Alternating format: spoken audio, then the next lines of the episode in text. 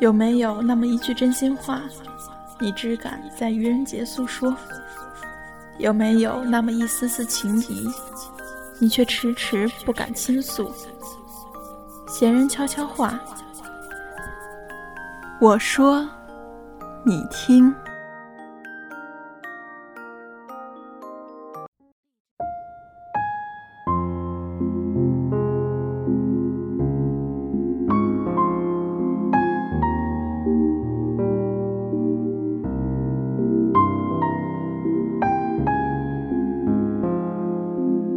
有个小孩不小心摔倒了，但他没有哭，而是慢慢的爬了起来，拍拍衣服，揉了一下疼的地方，因为他知道，今天父母都不在。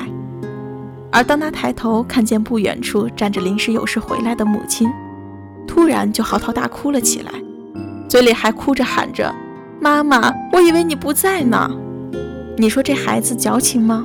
好玩吗？不。不记得什么时候看过这样一句话，叫做“你不在，我哭给谁看？”然后我们假设个场景，有个小孩不小心摔倒了，母亲就在附近，虽然看不见，但孩子知道。于是他嚎啕大哭，以最大的哭声吸引妈妈。结果他妈妈跑过来，二话不说把他打一顿，骂他怎么这么不小心。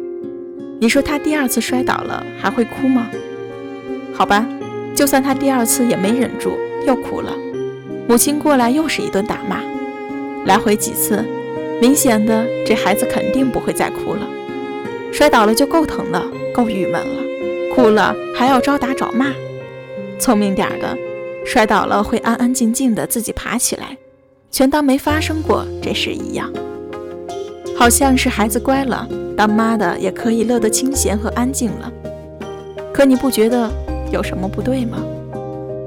对，这孩子的心里已经开始叛逆他的母亲了，对他母亲的态度以后只有冷漠，母子之间毫无依赖感，两人之间只有怨恨和各种看不惯。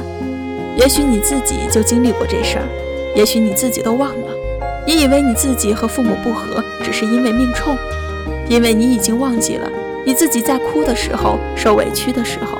父母是如何强硬的让自己停止哭泣？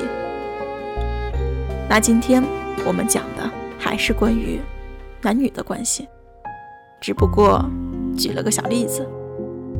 那为什么先讲孩子和母亲？因为男女关系有一段就像孩子和母亲一样，都需要哄。我今天就犯了一个跟上面母亲一样的毛病，就是今天女朋友跟我抱怨事情，可能是我忙吧。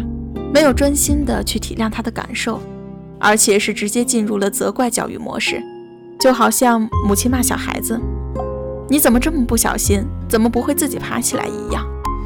很明显，女朋友的心情更加不好了，然后安静了。怎么这么不小心的？怎么不会自己爬起来的？就是典型的男性思维。原始社会，一群雄性猿人一次捕猎失败。